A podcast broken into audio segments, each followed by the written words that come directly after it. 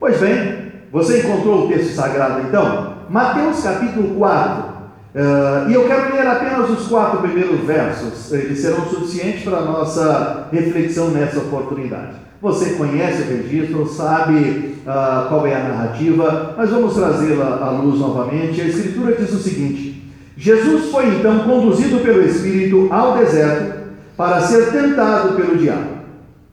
Depois de jejuar 40 dias e 40 noites, teve fome.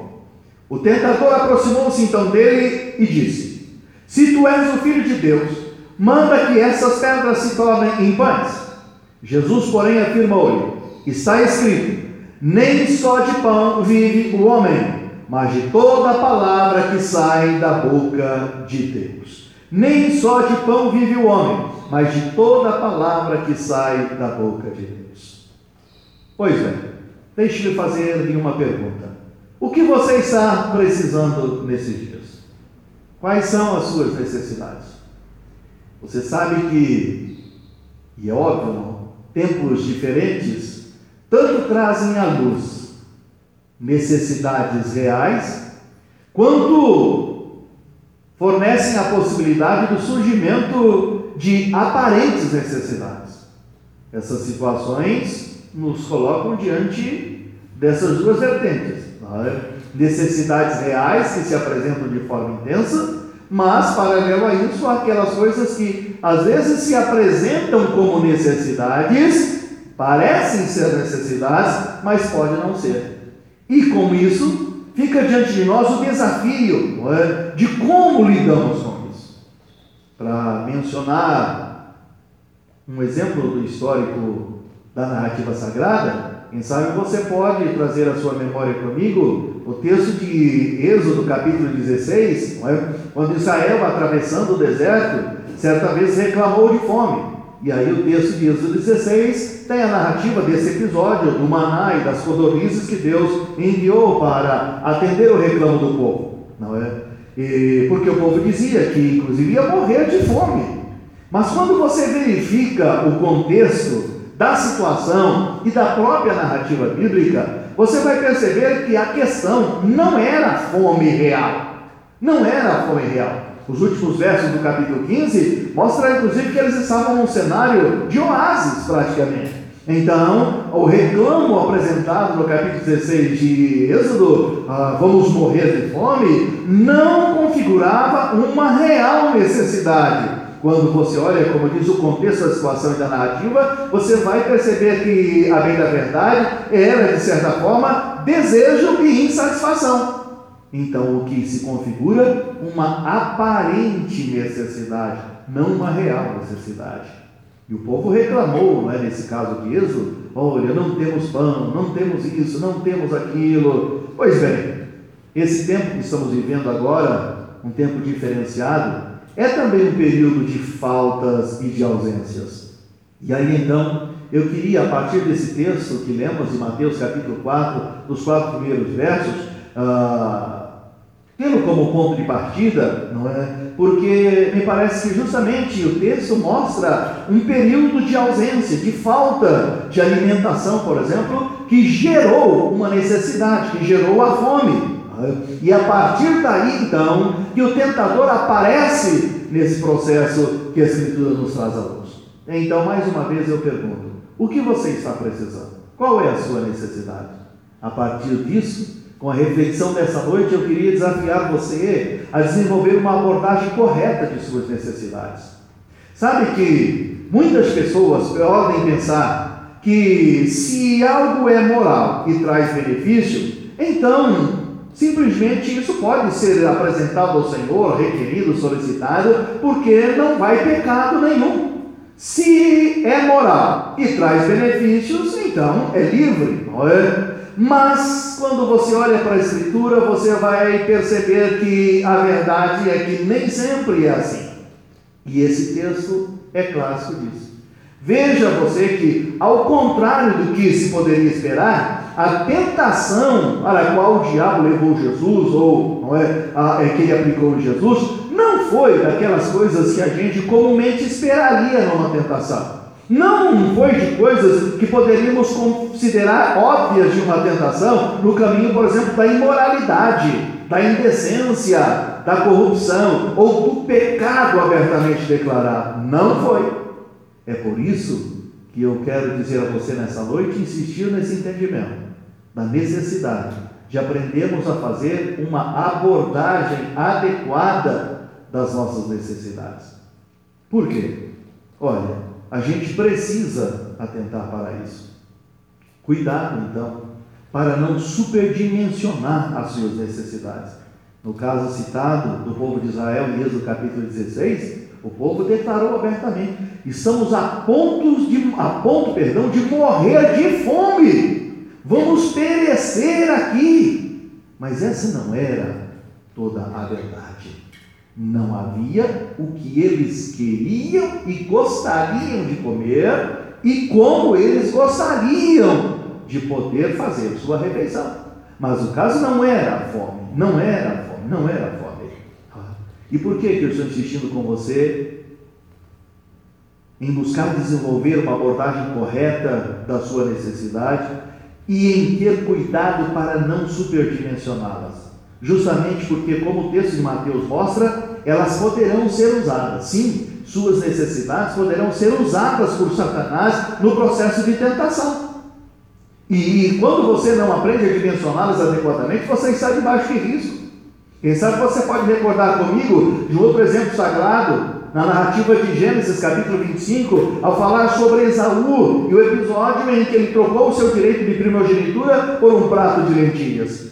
Quando você olha o texto, você vai ver que no ímpeto do cansaço e da fome, ele havia saído para caçar, ah, lidou não é, com todo o seu esforço e não conseguira caçar. E voltou então para casa sem resultado de todo o seu trabalho e todo o seu esforço. E aí então, no ímpeto do cansaço e da fome que se apresentou, Isaú não teve o autocontrole. Isaú não teve o domínio suficiente para dimensionar adequadamente a necessidade momentânea. E isso fez com que ele acabasse por desprezar as bênçãos espirituais, trocando-as por um guisado vermelho, por um prato de lentilha.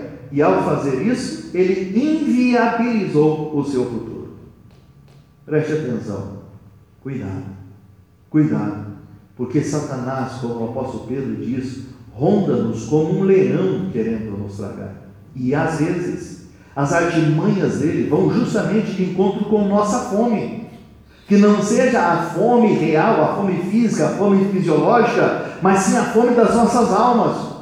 Em aspectos como a dimensão de mundo, como de amizades, das carências, dos relacionamentos, das posições que almejamos, do nosso futuro e muitas outras coisas.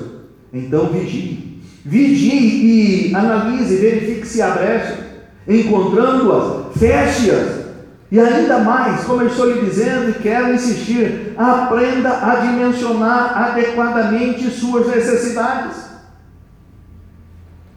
Eu fico pensando que talvez Isaú não tivesse real noção daquilo que estava abrindo mão ao negociar o seu direito de primogenitura em função de uma necessidade.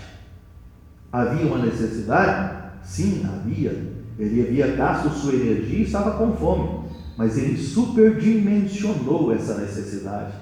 Quando Jacó fez a proposta para ele, a fala apresentou-se quase que num viés desdenhoso. Ele dizia: De que me serve o direito de primogenitura se eu estou a ponto de morrer de fome? Mas todos nós sabemos, apesar da fala dele, que não estava a ponto de morrer de fome. Havia fome, sim, mas só aquele dia ele não tinha se alimentado. Ele não estava sem o almoço e gasta sua energia. Mas morrer de fome não era toda a verdade. Por isso insisto com você: cuidado, aprenda a dimensionar adequadamente suas necessidades para não cair na armadilha de Satanás. Esses tempos que estamos vivendo, né, como disse inicialmente, são propícios para trazer à tona e fazer aflorar as suas necessidades. Por isso que eu comecei perguntando: do que você está precisando? Quais são as suas necessidades? E com certeza algumas já têm se apresentado para você de maneira muito intensa. Mas eu quero insistir com você que avalie adequadamente São reais necessidades. Todas essas coisas estão se apresentando a você, estão no cenário da sua vida, da sua casa, da sua responsabilidade, da sua família, são necessidades reais. E sendo reais, elas são tudo isso como lhe parece, ou como você está percebendo, avalie adequadamente. Sabe por que é preciso fazer isso? Porque suas necessidades fragilizam você e acabam tornando-lhe mais vulnerável. Não descuide. Há uma dimensão da, das necessidades em que elas são reais e você precisa ainda assim avaliá-las, porque a maneira como você encaminhar a solução delas ah, terá consequência a curto, a médio e a longo prazo. Como foi com Jesus, como foi com Esaú, como foi com o povo de Israel. E olha para a sua história. Quem sabe se eu lhe pedisse para fazer um exercício de reflexão, voltando à fita não é, aí da história da sua vida, você poderá, perdão, detectar muitas situações, muitos momentos em que você esteve diante de uma necessidade, ou pelo menos aquilo que você avaliou como necessidade, e a forma como você encaminhou a provisão delas acabou ao final não sendo abençoador, trazendo-lhe dores, prejuízos e sofrimentos, às vezes não só para você, mas para a sua família também em alguns momentos, ao buscar suprir uma necessidade, você inviabilizou o seu futuro. Então, o meu desafio para você nessa tarde é: desenvolva a disposição para lidar adequadamente com as suas necessidades, para não cair em armadilha. Insisto, esse tempo que estamos vivendo, diferente, inusitado, trazendo desafios que até então não estavam diante de nós, e ao mesmo tempo ampliando, aprofundando e potencializando aqueles desafios com os quais nós já lidamos, tudo isso faz aflorar necessidades intensificas, mas também abre brecha para questões e situações que não são tão necessidade, mas podem aflorar como se fossem e aquelas que são acabam superdimensionadas. Por que eu insisto com você no desafio de avaliar, lidar adequadamente com as suas necessidades? Porque suas necessidades podem afetar sua capacidade de julgamento quando apelo para a lógica simplesmente. No caso da tentação que o diabo aplicou a Jesus, não é? É a coisa mais óbvia, é a lógica. Jesus estava com fome, a Escritura registra, e depois de 40 dias e 40 noites sem se alimentar em jejum, é óbvio que teve fome. E qual é a lógica? A lógica é que a fome precisa ser saciada. Ninguém vai viver indefinidamente sem se alimentar. Não há como. Isso é como uma proposta de encerramento da vida. Então há uma, uma ação, há uma certa lógica nisso, e é para a lógica que o diabo apela. Você está com fome, você tem um ministério a fazer, você tem um trabalho a desenvolver, e se você não se alimentar, não há como. Você não pode continuar indefinidamente assim. Você está com fome, e a fome vai ter consequências. Então você precisa saciá-la por uma questão básica, inclusive de sobrevivência. Se você não saciar a sua fome, se você não lidar com essa sua necessidade, você não vai ter continuidade, sua história não tem continuidade. Você não tem como cumprir um propósito, você não tem como realizar a sua missão e quem sabe outras coisas mais. E aí então, o diabo sugere o um expediente contrário ao natural, não usual, não comum para lidar com aquela situação. É como se ele estivesse propondo que vale qualquer coisa quando se trata de necessidade. Quem sabe é o que tem, não é passado pela mente de muitos de nós em situações assim. Olha, tenho uma necessidade e eu preciso supri-la.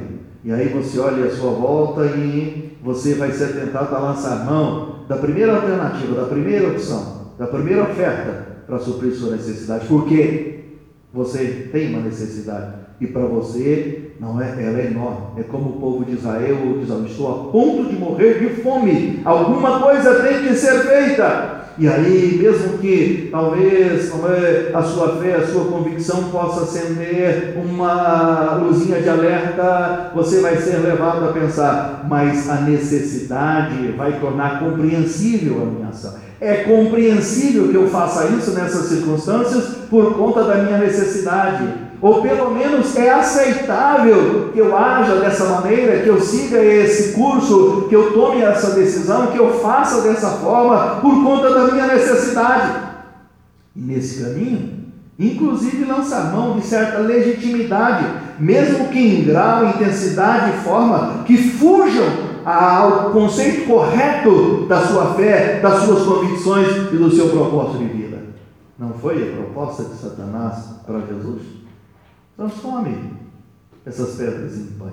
Você pode fazer. Você está com muita fome e você pode resolver isso. Transforme essas pedras em pão. Você tem que tomar a iniciativa. Percebe a questão lógica? Você tem que tomar a iniciativa. Você é capaz. Você tem tudo o que precisa para fazer isso acontecer. E afinal de contas, você precisa cuidar de você mesmo. Você precisa se valorizar para que você possa cumprir a sua missão. Faça tudo o que estiver ao seu alcance. Esta era parte da proposta de Satanás para Jesus. Não era o meio comum para saciar a fome. Não era o meio natural para saciar a fome. Não é? Mas veja só. Contudo, você deve perceber o que Jesus também percebeu. Não há só você no mundo. Toda essa proposta e sugestão de Satanás, Jesus percebeu ela em todo o seu escopo, inclusive a partir da sua própria missão e seu propósito de vida. Não tinha a ver com ele só. Ele estava, inclusive, nos representando naquela situação. Era algo mais abrangente do que aquele momento, do que o embate entre Jesus e, Satanás, entre duas pessoas.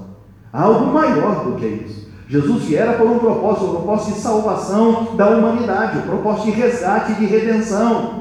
Percebe? Ainda que ele, a sua pessoa, tivesse com fome, ainda que seu corpo físico clamasse por fome, mas o processo no qual ele estava não tinha a ver apenas com ele. E se ele aceitasse a sugestão de Satanás, com certeza não ele teria posto a perder todo o propósito e todo o processo de salvação.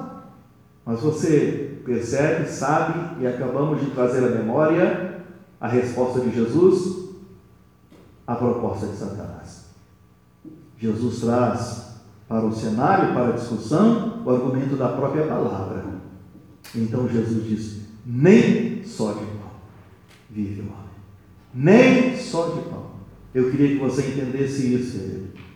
Por maior que seja a necessidade, ou pelo menos a percepção que tenhamos da necessidade, nem só de pão. Veja como você lida com essas questões. Veja como você encaminhará a provisão de suas necessidades a partir de você ter avaliado se são reais necessidades e qual a real dimensão quando é uma necessidade. Analise, reflita, avalie, porque nem só de pão. Há algo maior, há algo mais amplo, há algo mais abrangente, há algo mais efetivo do que o momento e a circunstância que você está atravessando. Mais do que isso, Jesus, o seu posicionamento na sua fala, demonstra uma convicção e uma confiança extraordinária. Jesus sabe que tem que esperar. Não é o tempo, não é essa forma, não é essa a maneira, não é. E Jesus sabe que tem que esperar. Ele não transforma as pedras em pães, porque ele estaria, de certa forma, violando a necessidade de fé.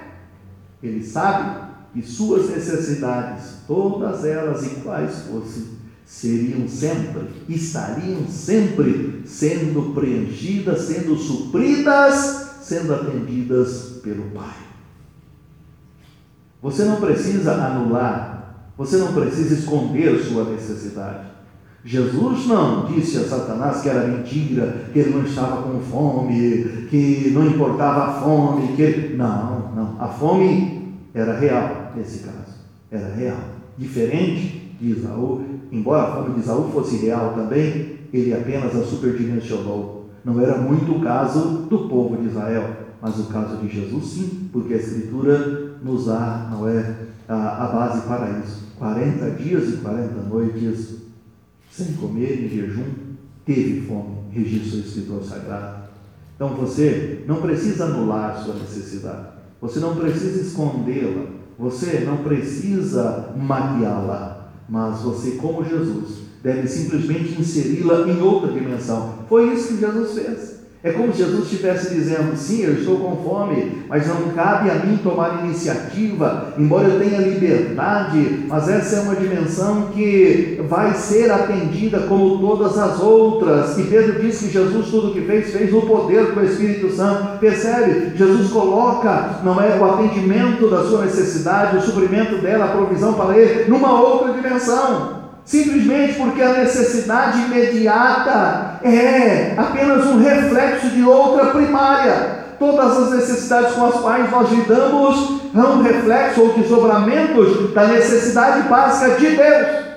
Porque quando o Senhor, Deus criou o homem e colocou no jardim, tudo estava lá ao alcance do homem. Não havia falta, não havia ausência de absolutamente nada essa experiência da falta, da ausência, que cria necessidades para nós, é em função da necessidade maior de Deus, da presença de Deus, do cuidado de Deus, do relacionamento com Deus. E aí então, deixe-me dizer uma outra coisa para você. É preciso observar sempre como Deus se move nos acontecimentos. Veja você que o texto que lemos, a Escritura é clara nisso, Jesus foi levado, diz o evangelista, pelo Espírito para ser tentado. Não foi Deus quem tentou, mas o Espírito levou Jesus para isso. É parte de um processo. É parte de um processo. Então eu queria que você entendesse que a necessidade, e por isso insisto em que você aprenda a dimensionar adequadamente sua necessidade, porque a necessidade pode ser uma ferramenta. A necessidade pode ser uma estratégia para viabilizar, para confirmar o propósito de Deus, para dar a você o ferramental necessário para cumprir o seu propósito de vida, para cumprir a missão para a qual Deus te escolheu, te chamou e te capacitou. Entenda que sua força não está em você mesmo. O diabo disse: manda que essas pedras se transformem em pães. Você pode fazer, mas observe, Volto a dizer, Pedro registra isso e você sabe pela Escritura. Ah, Jesus fez o que fez e todo o seu movimento foi no poder do Espírito Santo. Entenda isso. Sua força não está em você mesmo, mas está em Deus. Você não é o centro do universo, como muitas vezes lhe parece. E o máximo que você pode fazer será sempre tão somente um paliativo. Não vai muito longe. Então você precisa definir o seguinte: quem é a sua fonte? Deus? Você mesmo? Ou a circunstância? Ele não deixe que nada e ninguém se torne senhor das suas necessidades e, consequentemente, da sua vida. Há um só Senhor, há um só Senhor, há um só assentado sobre o trono. Suas necessidades podem ser fisiológicas, podem ser espirituais, podem ser psicoemocionais, etc. Mas se o caminho da provisão não for correto, o resultado também não será bom. E eu quero finalizar minha reflexão com você, trazendo à luz outro texto sagrado. Carta de Paulo aos Romanos, capítulo 14, versos 16 a 19, ele diz: Não seja, pois, blasfemado o vosso bem, porque o reino de Deus não é comida nem bebida, mas justiça e paz e alegria no Espírito Santo, porque quem nisso serve a Cristo, agradável é a Deus e aceito aos homens. Sigamos, pois, as coisas que servem para a paz e para a edificação de uns para com os outros. Cuidado, cuidado com as soluções que você encontra pelo caminho. Sabe de uma coisa? A gente só leu até o verso 4, mas você conhece o texto sagrado e você pode ir na sequência do texto e vai ver que a Bíblia diz que, terminado esse processo da tentação, os anjos chegaram, perdão, e serviram a Jesus. Então, minha última pergunta para você nessa reflexão: por quem você prefere ser servido? Por quê? Aprenda a desenvolver uma abordagem correta de suas necessidades dimensionando-as adequadamente, para que você não perca o cuidado, a bênção e a provisão de Deus para a sua vida. Amém? Deus é bom, Ele cuida de nós. Bênção de Deus seja sobre a sua vida.